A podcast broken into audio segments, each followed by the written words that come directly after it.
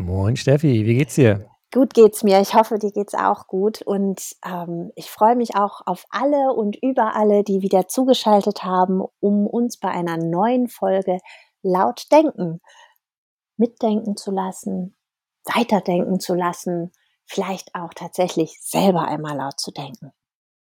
Ja, am besten alles von diesen Dingen. Ne? Hast du ja. ein schönes Wort mitgebracht?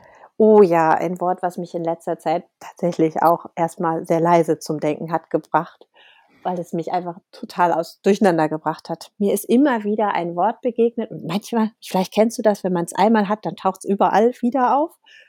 Wandelkonformität. Bitte was? Genau. Bitte was? Wandelkonformität. Das tauchte so als Wort auf oder im Satz wie, das ist ja dann nicht wandelkonform oder noch mehr, damit das dann für den Wandel konform ist, müssen wir. Und mhm. alles sträubte sich gegen mich, diese Worte auch nur ansatzweise zusammendenken zu wollen.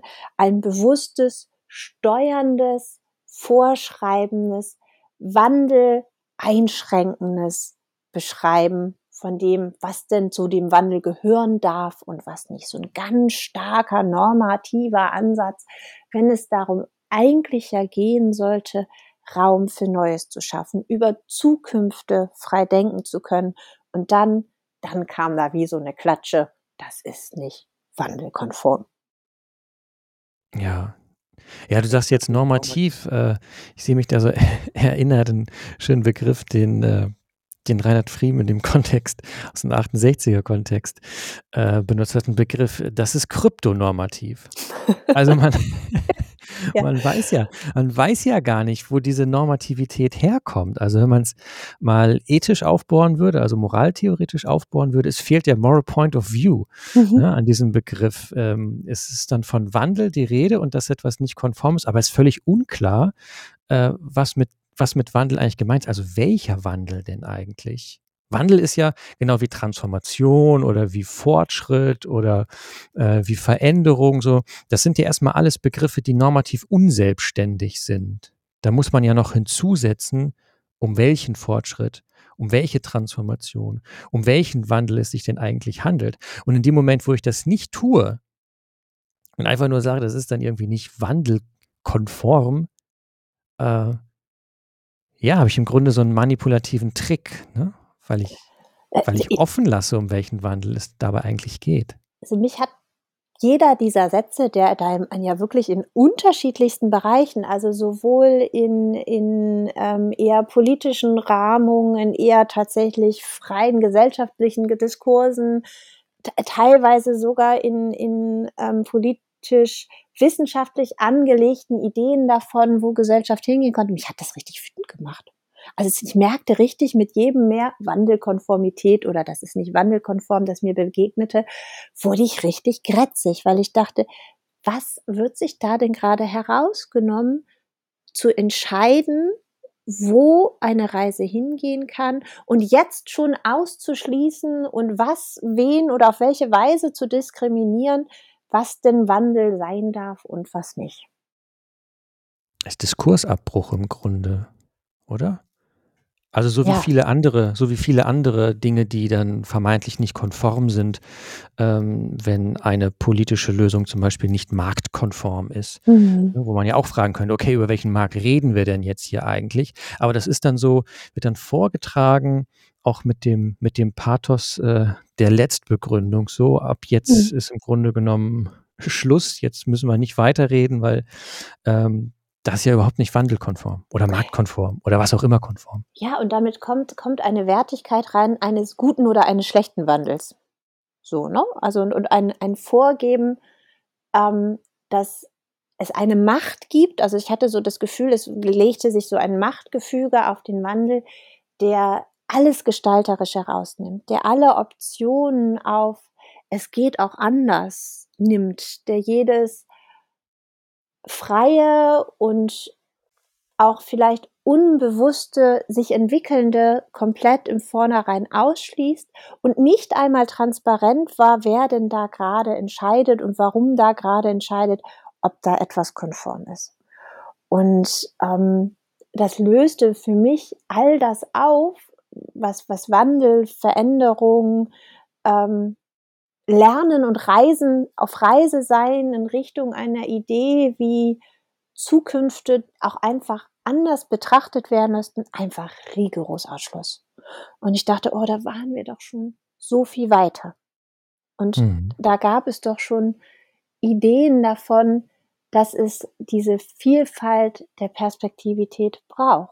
Und das schließe ich ja komplett aus, wenn ich sage, das ist nicht wanderkonform. Mhm. Erst recht in dieser Formulierung.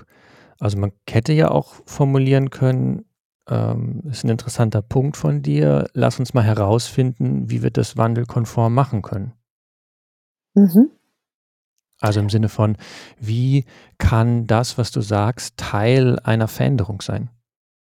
Genau. Ist das gut? Wollen wir das? Ist das nicht gut? Ist das gewünscht? Ist das möglich? Äh, ist das nicht möglich? Was muss dafür passieren? Welches sind die Bedingungen der Möglichkeit, damit das ähm, mit einer dann genauer zu benennenden äh, Idee von Wandel konform werden kann? Ja, für mich war, wenn ich das Gefühl hätte entwickeln können, dass es darum geht, sich damit auseinanderzusetzen, ähm, was eine Bedingtheit ist, was, was ein Verständnis ist, welche unterschiedlichen Narrative oder Imaginäre vielleicht mit einer bestimmten, wie auch immer, gerahmten oder gefühlten Idee von Wandel einhergehen und dass dieses konform nur in den Raum gestellt wird, um zu irritieren und in den Austausch zu kommen. Mhm. Das könnte ich nahezu schon gut finden.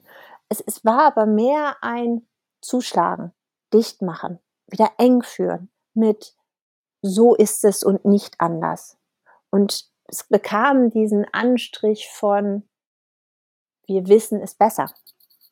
Mhm. Und gen genau das halte ich mh, hm, nahezu schon für gefährlich. Absolut bin ich total bei dir. Also das ist ähm, Diskursabbruch und der ist, der ist häufig. In, oder zumindest, ja doch, doch häufig. Häufig ist Diskursabbruch sehr gefährlich. Ähm, wenn man jetzt diesen Begriff retten wollte, ich muss gestehen, mir ist er ziemlich egal, ich will ihn nicht zwingend retten, aber wenn man ihn retten wollte, kann man trotzdem überlegen, was, was ist dran? Äh, was ist dran an ihm? Also Wandel, Konformität, ähm, dass etwas konform ist, dass etwas vereinbar ist mit Wandel. Ähm, könnte man ja mal genauer dann oder mhm. den Begriff quasi umdeuten und sagen, okay, ähm, statt ihn als einen Diskursabbruch zu verwenden, um über Dinge nicht weiter reden zu wollen, die offenkundig unliebsam sind, aus der, der jeweiligen Perspektive, ne, der kryptonormativen Perspektive, mhm. ähm, stattdessen zu fragen, okay, ähm, inwieweit sind Vorschläge, die gemacht werden, vereinbar? Vereinbar mit der Idee eines demokratischen, einer, einer demokratischen Veränderung in diese oder jene Richtung. In mhm. dem Sinne fände ich den Begriff, fände ich den Begriff schon wieder fast hilfreich. Ich mag diese Perspektive, also ich merke, es versöhnt mich ein bisschen mit diesem Begriff. Vorher hat er mich nur ganz furchtbar aufgebracht. Ich mag diesen Zugang und auch das ist ja eine Idee des Lautdenkens, Begriffe zu nehmen, Sprache zu nutzen, um sie in einen, in einen anderen Bedeutungsraum zu stellen. Und der Ansatz, den du da gerade wählst, der gefällt mir so, weil es dann ja weniger darum geht, was, ob der Inhalt des Wandels konform ist mit dem, was vielleicht individuelle oder auch kollektive Ziele sind, die über andere hinweggestellt werden, sondern eher eine Frage des Prozesses in den Vordergrund rückt und oder einer Praktik in den Vordergrund rückt. Was braucht es denn, damit Wandel geschehen kann. Ist das so die Richtung, in der du hm, ja im Sinne von im Sinne im Sinne der der Bedingungen, ne? eine mhm. Analyse der Bedingungen. Also wenn wir den Begriff von Konformität als irgendwie so Vereinbarkeit äh, Vereinbarkeit ähm, mhm. für uns für uns begreifen, stellt sich ja die Frage vereinbar womit und inwiefern denn eigentlich? Und da müssen wir über die Bedingungen reden, die Bedingungen von Wandel. Also mhm. welche Akteurinnen, welche Akteure, welche Praxis dort involviert ist, welche Praktiken, welche Institutionen da drin sind. ähm, auch welche politischen Interessen drin sind, polit politisch, also im Sinne von Policy, nicht, nicht zwingend, ähm, also Gesellschaftspolitik, Mhm. nicht zwingend Politik als Polity oder so. Da müssen wir erstmal alles explizieren und erst wenn wir das, äh, wenn wir das explizit gemacht haben, können wir dann schauen, inwieweit bestimmte Überlegungen vereinbar sind. Ja, Mhm. so und da das finde ich dann finde ich ihn hilfreich. Also, zum Beispiel, ähm, würde ich sagen, dass die, äh, Atomkraft mit der Idee einer Energiewende nicht wandelkonform ist. Mhm. Spannend, daraus einen Ansatz zu wählen, der ja eher damit wieder Möglichkeitsräume beschreibt oder versucht, Möglichkeitsräume zu verstehen, Möglichkeitsräume Mhm. für Wandel, die, ähm die die bewusste Auseinandersetzung oder das ein Stück weit ja fokussieren darauf, was gar nicht nur Inhalt des Wandels ist, sondern was ähm, und da bin ich wieder bei dem Begriff Möglichkeitsraum, dass überhaupt Wandel geschehen kann, ne? So ein bisschen diese Frage: „Was braucht es denn, damit Wandel möglich werden kann?“ Ganz Mhm. unabhängig davon, wie ich das inhaltlich fülle oder wie ich das thematisch greife. Vielleicht auch oder grade dafür, dass ein Austausch entsteht zwischen Bereichen, die lange Zeit nicht oder erst mal überhaupt in den Austausch gehen müssen, um für diese einen gemeinsamen Ansatzpunkt verstehen zu können, der, ähm eine Grundbedingung ist, damit so ein erster gemeinsamer Impuls entstehen kann. Mhm.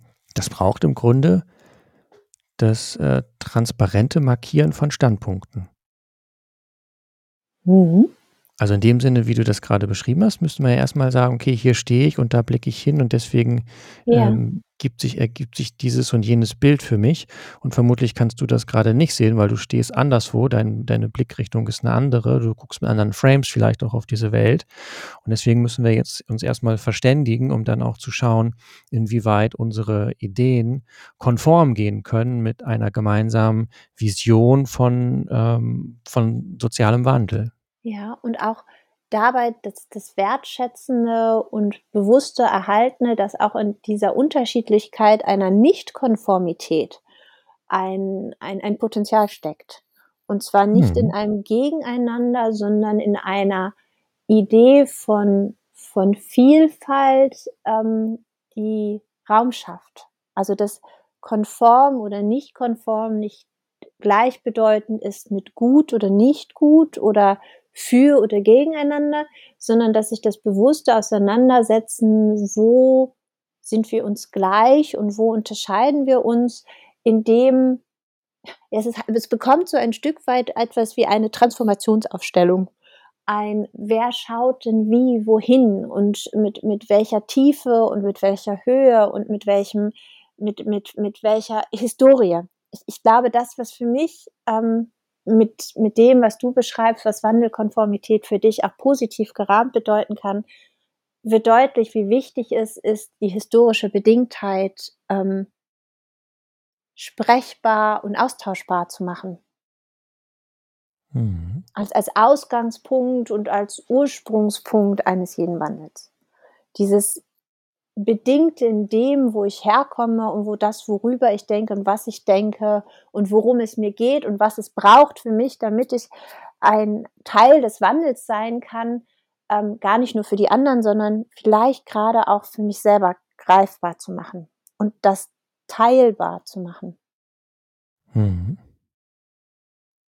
Ich habe grad ganz besonders aufgehorcht, als du sagtest, das muss nicht zwingend bedeuten, überall immer einer Meinung oder oder so zu sein, ähm weil diese Idee der Verständigung die Verständigung von Vielfalt heißt ja auch nicht, dass wir 'n großen Universalkonsens, äh, hinbekommen, ne? Sondern kann ja auch bedeuten, dass wir schlicht und ergreifend, ähm verstehen, aber eben auch akzeptieren können, dass wir verschieden sind und nicht in allen Punkten, ähm, übereinkommen werden. So, und dass es uns trotzdem gelingt, 'n gemeinsamen Umgang mit dieser Situation zu Mhm. entwickeln. Also, das, was in der politischen Theorie vor allen Dingen, äh, Chantal Mouffe, wenn sie von von, äh, Agonistik spricht, ne? Ist also Mhm. durchaus auch im Konflikt Ja, dass der Konflikt nicht etwas ist, was ähm, nur destruktiv ist oder was, was ist, was wir tunlichst vermeiden sollten, sondern dass im Konflikt auch wahnsinnig viel kreatives Potenzial auch steckt. Mhm. Auch, auch äh, Potenzial für unsere Demokratien und für ein gelingendes Leben in diesen, eben weil Menschen verschieden sind. Mhm. Für mich ist es dann eher eine Spannung als ein Konflikt. Ne? Und es ist diese Frage, dieses, für mich ist Wandelkonformität Ausgangspunkt, Spannung wahrzunehmen, in dem, ähm, wo man im Sinne von Verständnis und Stehen und Standpunkt, von wo man ausgeht und wo man herkommt und wo man hinblickt und dass dieses Hinblicken und Weitergehen noch gar nicht vorbestimmt sein kann, weil es entsteht, weil es ähm, in dem Austausch ganz unterschiedliche Pfade, Richtung, Abzweigung gehen kann, ähm, die gar nicht einer klaren kausalen Linie folgen, sondern die auch immer wieder mit dem Zurückkehren zu einem Standpunkt neu kombiniert werden können. Und dass so ein, ein, ein viel größerer Gestaltungsraum entsteht, als wenn ich ähm, ein eng gefasstes, von dort kommen wir her, dort gleichen wir uns, da wollen wir hingehen sehen, sondern dass Raum für, für Ambiguitäten, für Mehrdeutigkeiten entsteht, ein, ein sich ausprobieren können in unterschiedlichen Sprachen, ein hineingehen können auch in andere Sprachen und schauen, wie ich sie anwendbar mache, für mich ein Loslösen von Zusammenhängen, die vielleicht mal so waren, aber auch ganz anders sein könnten und dass dieser Ansatz der, der, der Wandelkonformität als gemeinsames ähm, Standpunkt sichten und aus oder sich auf den Weg machen können in neue Zukünfte, einfach auch erfordert, dass man eine Form von Ambiguitätstoleranz, also diesem positiven Aushalten der, des, des Mehrdeutigen entwickeln muss, damit Wandel gelingen kann. Also dass dieses ähm, die Unterschiedlichkeit erleben mir Freude macht und mich inspiriert und mir nicht Sorge und Angst macht, dass ich alles eng führen muss und dass es nur dann möglich ist, sondern dass dieses kreative und dann ist es für mich tatsächlich ähnlich dessen, was, was Schumpeter als ähm, schöpferische Zerstörung, als, als Ansatz des des kreativen Aneinanderreibens fast, fast schon ein, ein etwas Unternehmerisches, was sich in der Wandelkonformität mit verorten lässt. Das habe ich jetzt nicht verstanden. Das habe ich wo auch gerade gedacht, als ich es gesagt habe. Ähm, wo, ist, wo ist das unternehmerische Moment? Der unternehmerische Moment, in der, wenn ich mich damit beschäftige, ob ein etwas konform ist für einen Wandel, bedeutet, dass ich einen Raum schaffe für Wandel, der ähm, Neues schafft, indem ich darauf schaue, was mir zur Verfügung steht und was ich davon rauslösen kann. Und was ich von dem in der Unterschiedlichkeit so neu kombiniere, ähm, dass das Wandel geschehen kann. Also wenn ich mir vorstelle, dass ich aus, aus unterschiedlichen Perspektiven, beispielsweise du warst bei Atomenergie, schaue und ähm, ein, ein Austausch, ein Diskursraum entsteht zu, ohne es in ein Für und Wider besser oder schlecht zu stellen, welche Standpunkte es dann gibt. Dass nicht nur in diesen Standpunkten, ähm, sondern auch zwischen diesen Standpunkten ein Raum entsteht, wo, wo Neues möglich wird. Und wo, wo neue Ansätze im Sinne von Gestalten des Wandels hin zu neuen Formen, wo wieder ein neuer Standpunkt entsteht, möglich werden kann. Das war noch immer nicht klarer, richtig? Äh, ich beginne, also ich beginne äh, schämen, schemenhaft vielleicht zu begreifen, worauf das äh, hinausgehen könnte. Nee, ist total, total interessant. Also dieses Auftun von, von Perspektiven durch Markieren von Standpunkten ist ja durchaus was, was uns heute gesellschaftlich an vielen Stellen noch einfach abgeht. Also, dass wir zu selten, äh, zu selten mh, hm, Standpunkte ergreifen, Standpunkte dann auch begründen und in gesellschaftlichen Debatten ähm, mit einem sachlichen Interesse, so einem wirklich ehrlichen Verstehen wollen uns begegnen. Also gerade die Verwendung des äh, Begriffs, häufig ist es dann ja noch gar kein Begriff, sondern einfach nur des Wortes Wandelkonformität, so wie du ihn eingangs äh, äh, als, als ähm, er dir begegnet ist, vorgestellt hast. Gerade diese Art von Verwendung, wo es dann eher der Diskursabbruch ist, wo eben nicht markiert wird, ähm, wo gerade der jeweilige Standpunkt ist, wo eben nicht gesagt wird, worauf sich dieser Begriff bezieht, wo nicht klar ist, wo jetzt eigentlich die, ähm, der normative Bezugspunkt herkommt. An all diesen Stellen täte es uns doch wahnsinnig gut zu sagen, naja, mach doch mal klar, wo du stehst in der Welt, wie du auf diese Welt blickst, ähm, um, um diese Öffnung, diese Öffnung hinzubekommen, dass wir, dass wir einander verstehen äh, mit dem, wie wir auf die Welt blicken, mit dem, was wir an Wünschen, Sehnsüchten, Hoffnungen, aber auch Hemmungen, Hemmnissen und Barrieren haben, dass wir da an einen Punkt gelangen, wo wir das offen markieren, um dann im Diskurs zu merken, wo geht da was wie zusammen? Also, dass man, bevor diese, diese Räume entstehen, wo dann ganz neue Standpunkte ergriffen werden, von denen du jetzt sprachst, dass da ja erstmal eine erforderliche Voraussetzung ist, dass wir mehr als bislang lernen, unsere eigenen Standpunkte auch mal zu vertreten und erforderlichenfalls gegen Widerstände sachlicher Art auch zu verteidigen. Vielleicht, ich glaube, das hilft mir gerade ein bisschen besser zu fassen, was ich mit diesem unternehmerischen Moment in der Wandelkonformität meinte. Gern wenn geschehen. wir das, Dankeschön, ähm, wenn wir das, die ersten Blick, also der für mich ja noch sehr, sehr negativ und destruktiv gewählte Idee der Wandelkonformität mal in oder draufblicken, wo es ein Diskursabbruch ist. Da ist dieser unternehmerische Moment für mich nicht gegeben, sondern da bricht ja ab, dass ich ähm, die einzelnen Standpunkte überhaupt als Mittel zur Verfügung habe, die ich auf unterschiedliche Weise kombinieren und rekombinieren kann.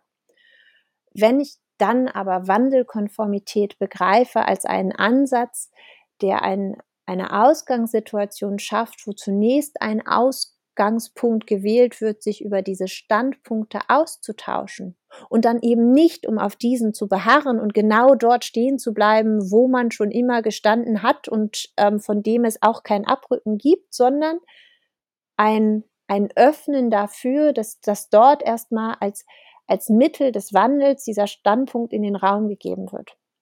Und das, die, die Kombination und Rekombination dieser Standpunkte neue, weitere hervorbringen kann, die jeder, der Anteile daran hat, mit einnehmen kann. Das heißt, ich bekomme einen neuen Standpunkt, den ich mit annehmen kann und den ich ausprobieren kann, ohne dass mein anderer verloren geht. Das heißt, ich kann einen Schritt nach links oder nach rechts oder nach vorne machen und mich an dem bedienen, was mir andere mit zur Verfügung stehen und schauen, inwieweit das für mich nutzbar ist, um meinen eigenen Standpunkt zu erweitern oder auch zu hinterfragen.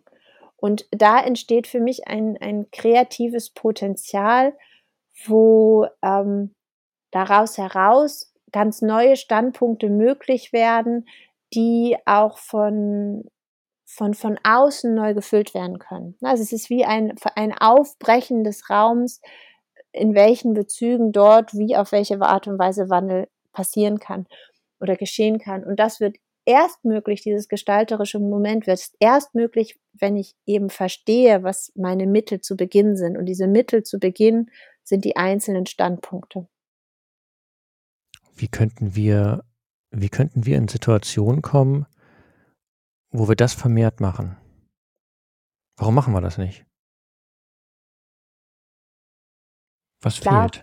Das, was fehlt, ist das Bewusstsein dafür, wie zentral wichtig es ist, erst erstmal mit einem wertschätzenden und einem sich auch Zeit nehmenden Austausch oder Diskurs wichtig ist, zu verstehen, wo wir schon sind. Es geht immer darum, wo wir hinwollen. So, ne? Es ist, ich, ich glaube, es fehlt dieser Moment, häufig fehlt ja schon, wo kommen wir her? Wo stehen wir jetzt? Sondern es wird immer festgelegt, wo soll es hingehen und damit ist es ja schon eng geführt. Und ich glaube, Mhm. dieses dieser unternehmerische Moment ist aus dem A, historisch könnte es auch ganz anders sein und vielleicht schaut auch wer anders, der anders betroffen ist, ganz anders darauf.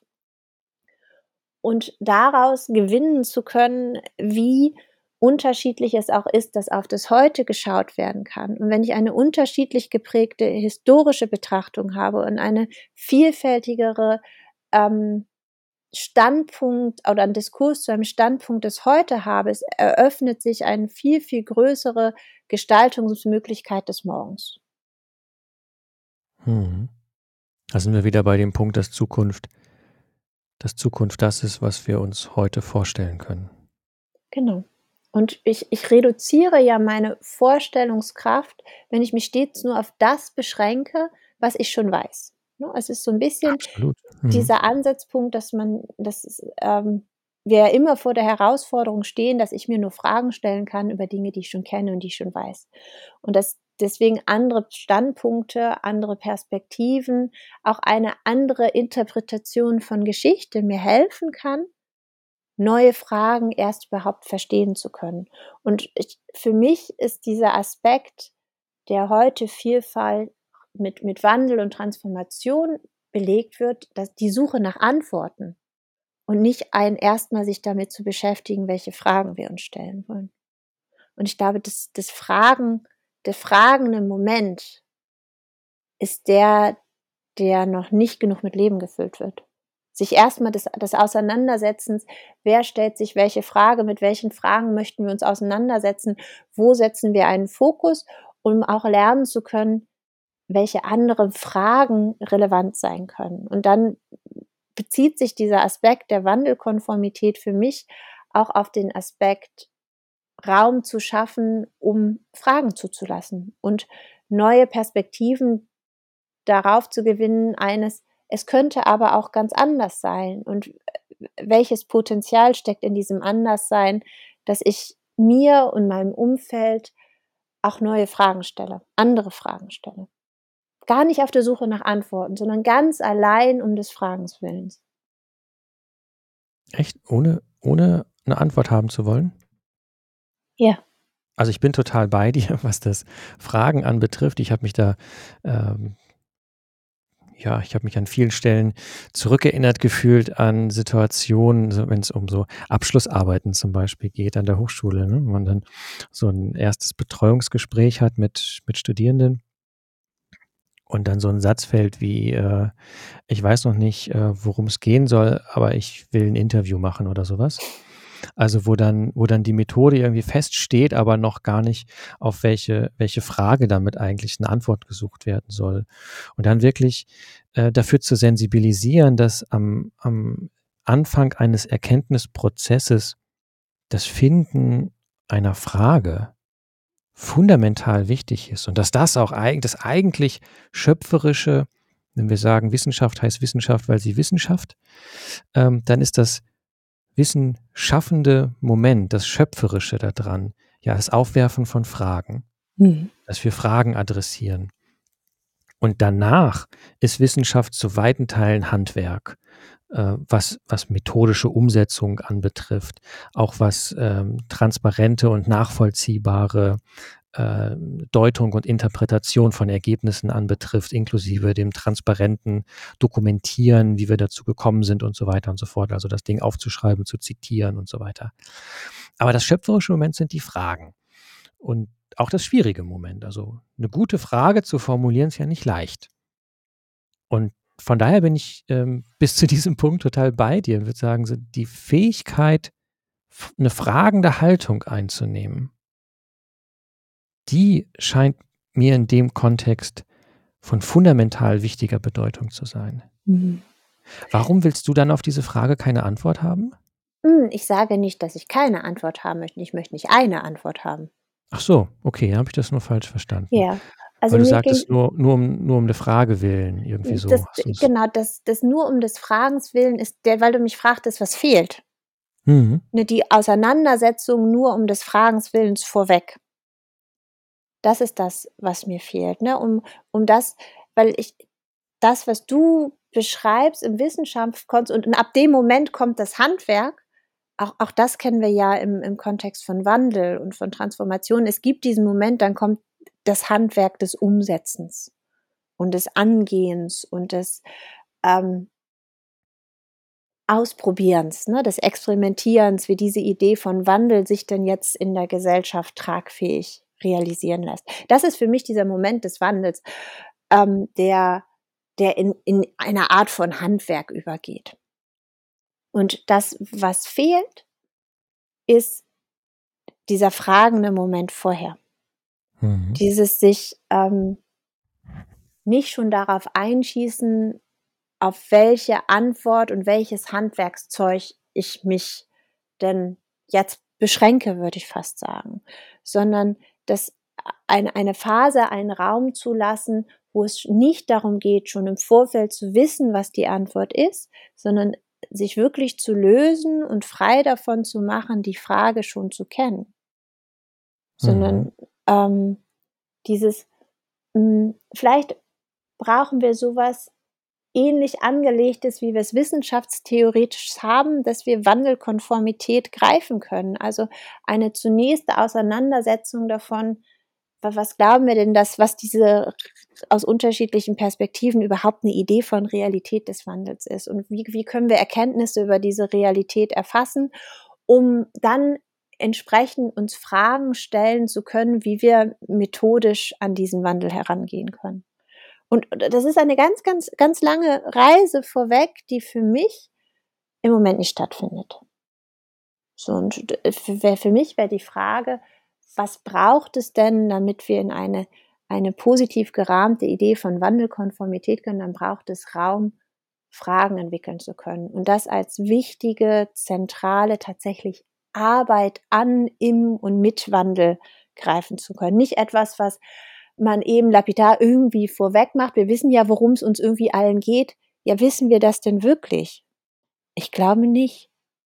Ich glaube nicht, dass wir uns die gleichen Fragen stellen und dass wir das gleiche Erkenntnisinteresse und Veränderungsinteresse haben und dass wir von vornherein davon ausgehen können, dass das so ist, sondern dass wir uns in dieser Annahme unglaublich beschränken mit dem, was möglich sein könnte in, in, in, in transformativen Handlungen sondern dass ein unglaublicher Mehrwert in dieser schöpferischen Vorphase geht, sich damit zu beschäftigen, was braucht es denn und warum tun wir das? Also dieses Warum und Wozu zu kombinieren. Ein Warum in die Vergangenheit gerichtet und ein Wozu mit, mit visionären Ziel- und Zukunftsvorstellungen zu kombinieren und dazwischen greifen zu können, welche Frage, welche Herausforderung mich antreibt, ähm, in dem Wunsch der Veränderung oder in dem gespürten Bedarf einer Veränderung.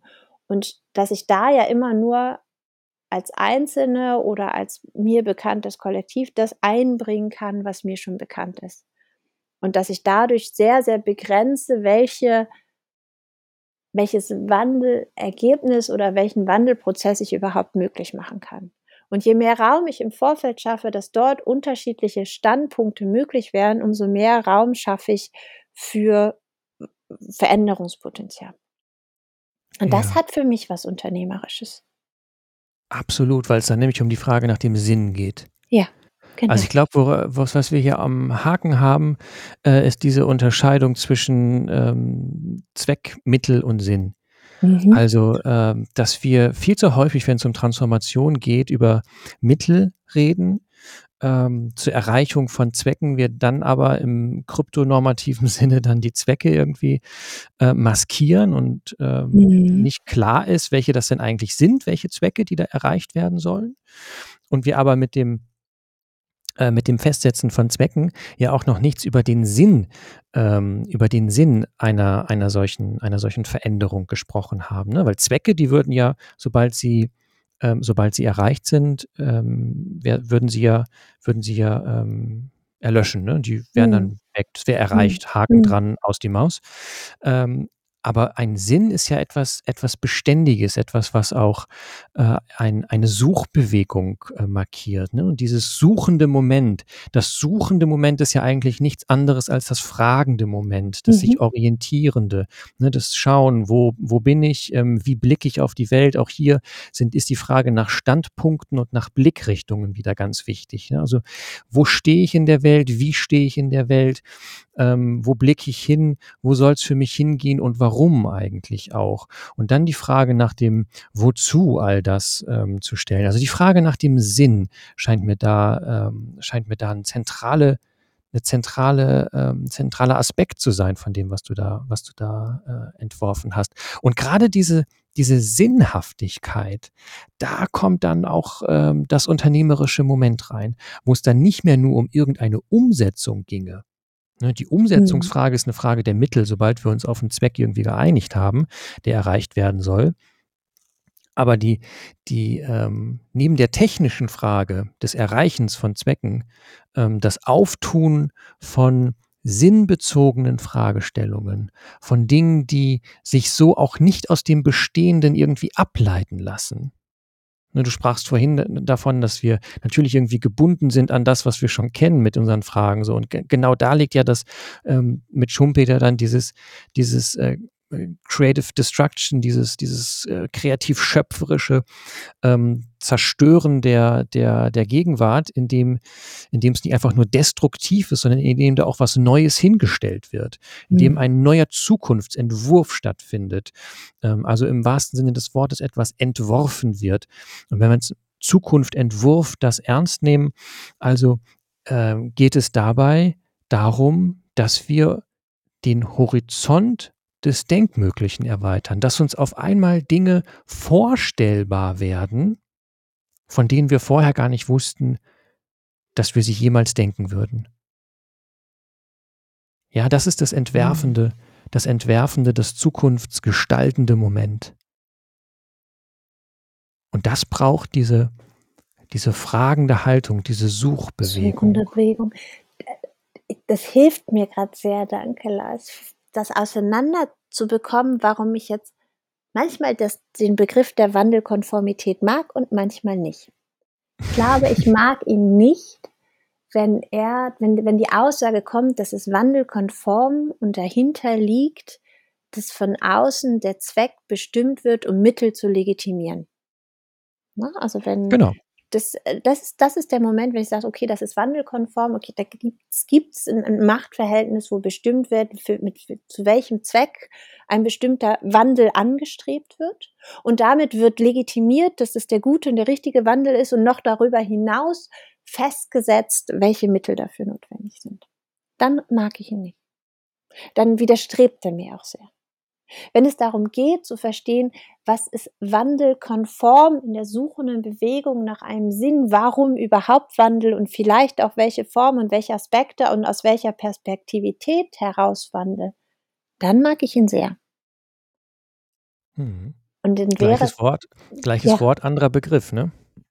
ja, andere, andere Welt. Also, also für mhm. mich komplett andere Geschichte, ein ganz anderes Bild, ein anderes Narrativ, was damit einhergeht. Und für mich die Frage wäre, was davon bisher dominiert. Und für mich war das Gefühl von dem, wo er bisher begegnet war, dieses klare, ähm, diese klare Zweckmittelorientierung und zwar mit einem tatsächlichen starken Legitimationsinteresse dahinter und dass man gleichzeitig dieses aufbrechende, suchende, fragende, ähm, dass man dem Raum geben kann und dass das gar nicht so viel braucht. Muss vielleicht sogar, ne? Was wir ja, muss. dem Raum geben müssen. Also ich, mhm. auch wenn ich kein Fan von diesem Müssen und Sollen und so weiter bin, mhm. aber äh, ja, dieser, dieser Raum, der muss her. Mhm. Dass wir das auch aushalten können, nicht auf alles gleich eine Antwort zu haben. Das ist ja auch Teil von, von unserem Zeitgeist, ja. ne? was nicht sofort irgendwie eine Antwort hat und was nicht sofort funktioniert und was nicht sofort ähm, irgendwie äh, klappt so, das ist irgendwie nichts. Also wo dann, wo dann die Fähigkeit abhanden gekommen ist, mit so einer Situation der, der Ungewissheit auch ich, umgehen ich, zu können Ich erlebe es fast noch schlimmer. Fragen werden gestellt, wenn ich sicher bin, dass ich eine Antwort habe. Also erst habe ich eine Antwort und dann suche ich mir die passende Frage dazu. Okay, das ist ja das ist ja das ne, komm, ne, das Doch, ne, das erlebe ne, ich auch. komm. Das mag ich nicht. Oh Gottchen. Das ist so. Ja, so ne? Also okay. ich habe eine Antwort, die, die ist mir gar, ganz praktisch. Ne? Das, da habe ich die Mittel für, also mache ich da meinen Zweck drauf und dann überlege ich mir mal, welche Frage dazu passen könnte. Oder wie, wie heißt es noch? Heißt es nicht Jeopardy? Es gab doch mal diese, diese, diese. Fernsehserie, wo es, es gibt eine Rateshow, ich meine, es ist Jeopardy, wo die Antwort ist und die KandidatInnen müssen die dazu passende Frage rausfinden. Alles Und klar. das ist für mich nicht, also das ist für mich ein. Verschrecken, ein völlig, genau, ich hätte es fast gesagt. Das ist eher ein verschreckendes Bild darauf, wie, ähm, wie, wie, wie e- ein Raum entstehen kann, um zukunftsfähig zu werden. Oder überhaupt in Zukunft, Zukünften denken zu können, wenn es nur noch das Bestreben geht zu sagen, okay, ich habe die Antwort, diese Antwort funktioniert, ich habe die Mittel dafür, diese Antwort umsetzen zu können. Jetzt legitimiere ich das über einen Zweck, der mir halt gerade sehr entgegenkommt.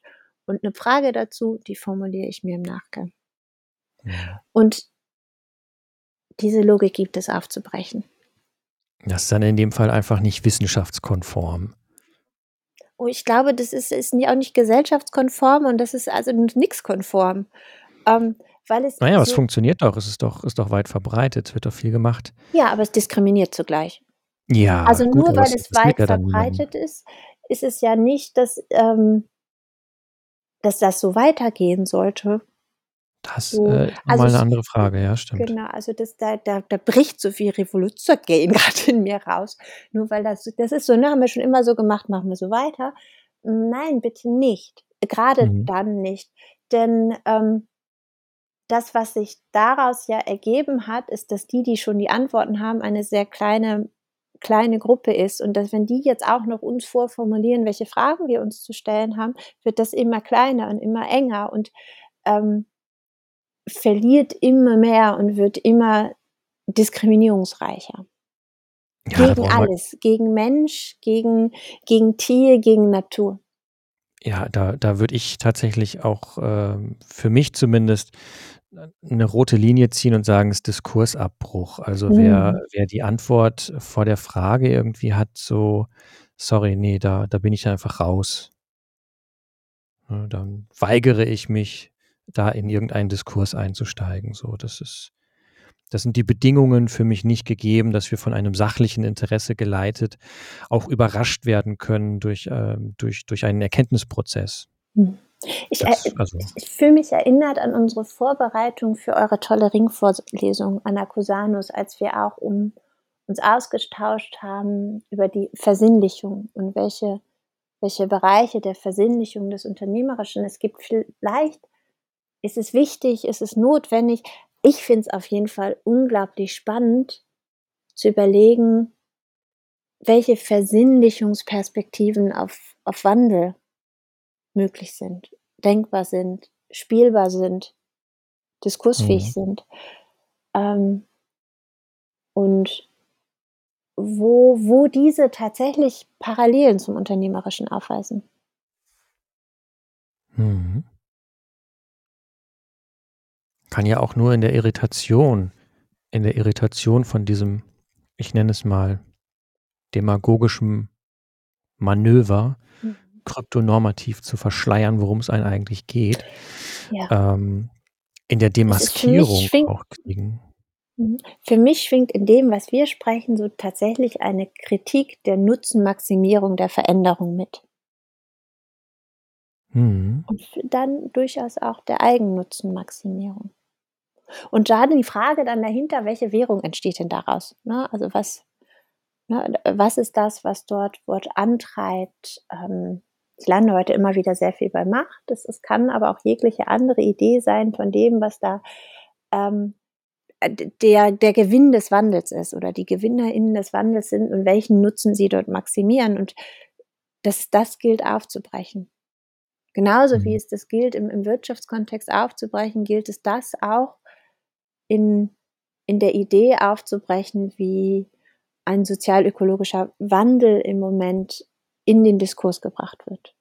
Und Ja. darauf kritisch aufmerksam zu machen, mit welchem Zweck und Mittel und vielleicht gar nicht definierten Sinn dieser Wandel dort angegangen wird. Und dass es genau das im Vorfeld braucht.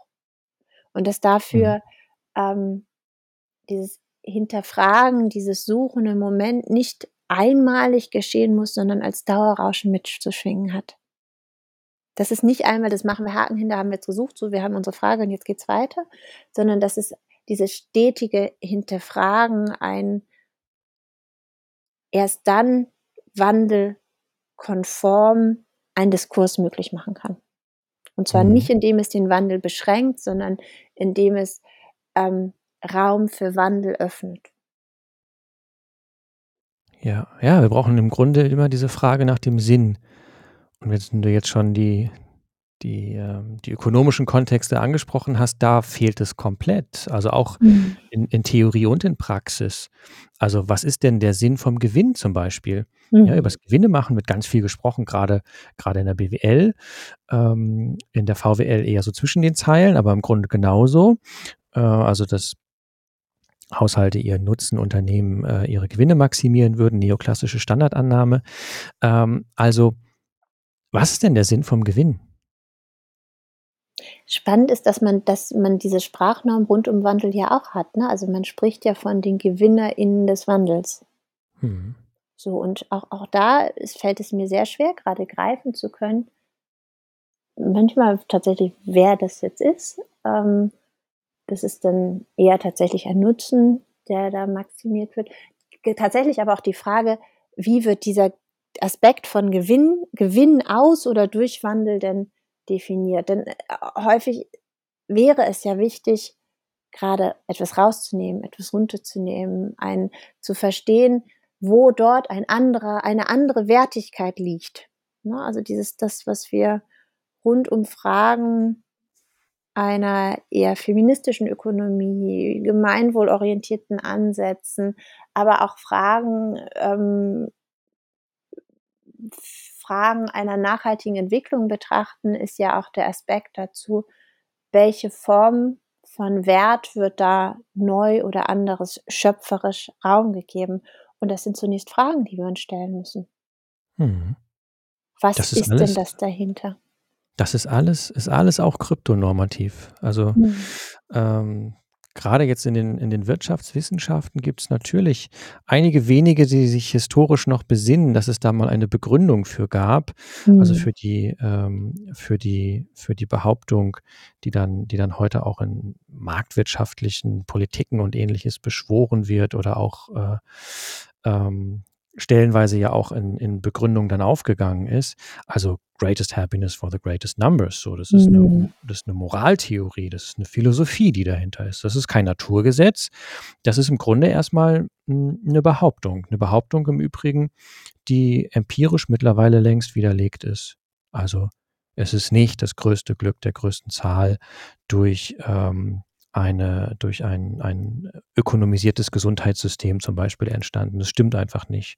Das Maximierungs, ähm, der Maximierungsparameter, der Such- und Optimierungsparameter ist Zahlungsfähigkeit gewesen. Da ging es dann nicht mehr um Gesundheit. Im Gegenteil, da hat sich also ein Mittel, ein Mittel in dem Fall, wenn wir jetzt diese Unterscheidung nochmal nehmen wollen, ein Mittel, ähm, dass man Gewinne macht, in den Vordergrund gespielt und hat sich als einen Zweck ausgegeben. Ne, hat Mhm. gesagt, so, naja, der Zweck, äh, Zweck äh, von Wirtschaft ist doch, dass man, dass man Gewinne macht, ist so. Und da drin, da drin liegt ganz viel, ganz viel ähm, Destruktionskraft der Gegenwart äh, begründet, dass wir Hm. Zweck und Mittel vertauschen, permanent kurz schließen und dass wir dann aber auch über dieser Zwecke Sinnhaftigkeit kein Wort mehr verlieren. Und dem was entgegenzusetzen und zu sagen, okay, lass uns doch mal, lass uns doch mal wirklich schauen, wie wollen wir denn leben? Welches sind denn die entscheidenden Fragen, die wir uns stellen wollen? Bevor wir anfangen, Antworten zu suchen, erstmal die Fragen klar bekommen. Mhm. So, das hat, das hat nicht nur einen gegenwartsgestaltenden, ähm, nicht nur ein gesellschaftsgestaltendes Moment, sondern eben auch ein zukunftsgestaltendes Moment, weil wir darüber wieder den Raum dessen, was wir uns in Zukunft vorstellen können, zum Beispiel ein Krankenhaus, in dem es nicht darum geht, dass der Return on Investment stimmt, sondern dass Menschen gesund werden. Ja, ähm, das klingt jetzt erstmal nicht sonderlich inspiriert, ist es auch nicht, gebe ich gerne zu. Aber das wäre doch mal, wäre doch mal, ähm, wäre doch mal ein Zukunftsbild in Bezug jetzt auf, auf Gesundheit. Ne? Wenn man das jetzt mal so durchdekliniert, kommen wir da an ganz viele Stellen, wo wir uns heute einfach, ohne dass wir uns darauf verständigt hätten, dieses Denken abwürgen, abbrechen, wo es dann nicht mehr um das Fragen geht, wie es denn eigentlich mhm. aussehen soll, sondern wir immer schon vermeintlich die Antwort haben. Naja, Hauptsache ist es effizient, Hauptsache ist es gewinnorientiert, Hauptsache ähm, eine häufig ohnehin schon privilegierte Gruppe, gerade wenn es dann um die von dir ja angesprochenen, auch vergeschlechtlichten Perspektiven gibt. Eine ohnehin schon privilegierte Gruppe kann ihre Privilegien weiter ausbauen und stärken und profitiert davon über Gebühr. Wenn wir uns jetzt mal nur mal kurz zur Kenntnis nehmen, dass in dieser Pandemie, in der wir uns befinden, die Bedingungen für die allermeisten Menschen auf dieser Welt deutlich schlechter geworden sind, die Arbeits- und Lebensbedingungen, und es dann eine Handvoll von ähm, super, super, super, super, super, super Vermögendreichen gibt, die ihr Vermögen verdoppelt haben. Sondern kann man sich doch mal fragen, ist dieser eingeschlagene Pfad eigentlich tatsächlich der, ja, der zur greatest happiness for the greatest numbers führt? Und es ist so offensichtlich, dass dem nicht so ist. Und da müssen wir wirklich wieder Zweck, Mittel und Sinn, äh, mehr als wir das bislang getan haben, unterscheiden lernen.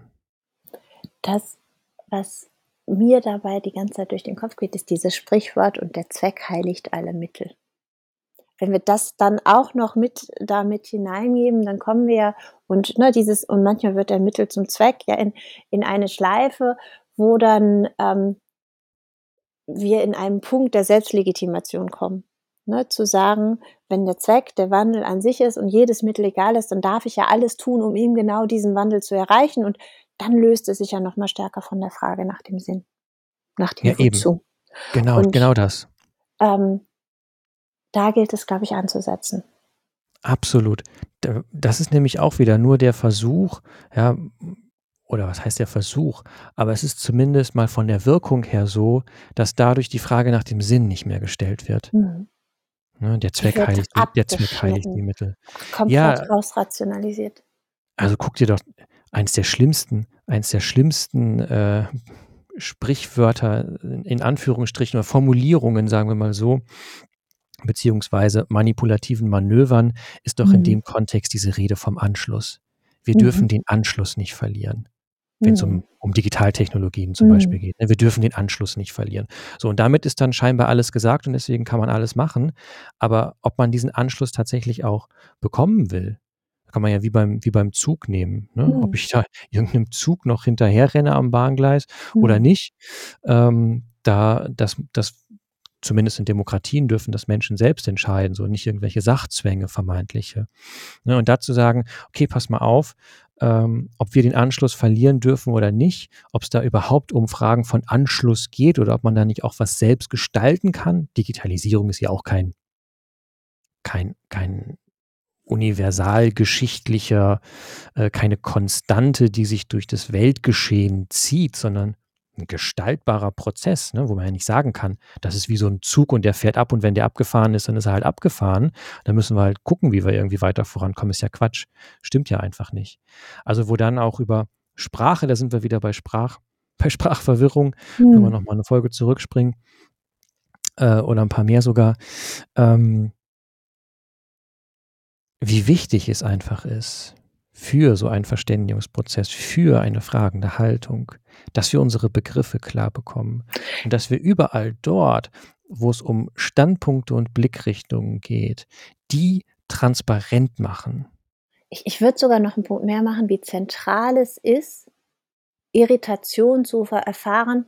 Ist das denn wirklich so? Oder nicht auch anders möglich? Ne? Also dieses, wie viel Irritation entsteht denn überhaupt noch bei dem Wort, wir dürfen den Anschluss nicht verlieren, sondern dass durch diese, sich über den, über das Fragen und unterschiedliche Standpunkte sich nicht annähern zu wollen, sondern ganz bewusst irritieren zu wollen, erst die, die Möglichkeit entsteht, dass solche Worte aufgebrochen werden zu können und vielleicht ihre Irrsinnigkeit auch erst hervortritt, weil sie zu einer, weil sie zum alltäglich genutzten Wort geworden sind, was nicht mehr hinterfragt wird, weil sie ja schon immer eine Antwort implizieren und mit sich tragen. So, und es ist damit vielleicht auch einfacher machen. Aber einfacher mhm. ist ja nicht das, was wir wollen. Naja, aber man kann sich ja zumindest mal fürs äh, nächste Meeting oder für die nächste Pressekonferenz oder was auch immer einfach mal vornehmen, sobald irgendjemand wieder anfängt davon zu quatschen, äh, man dürfe den Anschluss nicht verlieren, einfach doch sagen. Mhm. Doch. Es ist genau wie dieses, diese Frage umkehren und was, wenn es nicht klappt, ja, und was, wenn es klappt. Ne? Also dieses, ähm, dass eine, eine Frage vielleicht noch mitschwingt, die aber so geformt ist, dass sie eigentlich schon eine Antwort mit sich trägt und auch gar kein Raum für ein anderes Hinterfragen ist, sondern dass ähm, das Fragen stellen einen Wert hat. Das ist das, was ich glaube ich mir da nochmal wichtig ist, dass nicht der Wert in der Antwort liegt, sondern dass das Fragestellen einen ganz anderen Wert und eine zentrale Bedeutung für Wandel hat. Und dass diese Wandelkonformität in der Herausforderung immer dann nur gegeben ist, wenn es eine Reduktion auf Zweckmittel und dann auch noch in deren Verwechslung entsteht und dass es dann immer einen großen Potenzial hat, wenn es darum geht, in der Wandelkonformität einen Raum zu geben, Wandel in seiner Sinnhaftigkeit ähm, zu hinter und zu befragen. Und zwar nicht aus der eigenen Perspektive und aus dem eigenen Standpunkt heraus, sondern in dem Diskurs über Standpunkte um meinen aufbrechen zu können, anderen Zugänge zu ermöglichen. Zu dem, wo ich stehe, wie ich schaue, wie andere schauen und, und damit in diesen schöpferischen Moment der Sinnhaftigkeit von Wandel zu kommen. Oh, und es macht Spaß. Da habe ich Lust zu. Wow, ein Schlussstatement wie aus flüssiger Seide. ah, du. Ah. Ich finde, wir haben den Begriff gut durchgewalkt. Ich mag ich, ihn. Hm. Wir haben es geschafft, dass ich ihn jetzt mag. Ich war ihm okay. so kritisch und knurrig gegenübergestellt und hatte, oh, hatte ich heute Knoten im Kopf beim Lautdenken. Danke dafür, dass wir da gemeinsam ein bisschen an diesem gordischen Wirrwarr gearbeitet haben. Es hat mir unglaublich wieder Freude gemacht. Ja, dir, sehr Lars. gerne. Sehr gerne und danke dir. Ich muss gestehen, ich will den Begriff nicht retten, äh, wir können ihn von, von, mir aus können wir ihn. Vielleicht ähm, können wir ihm dankbar sein für die Reise, auf die er uns mitgenommen hat. Ja, für als Übung.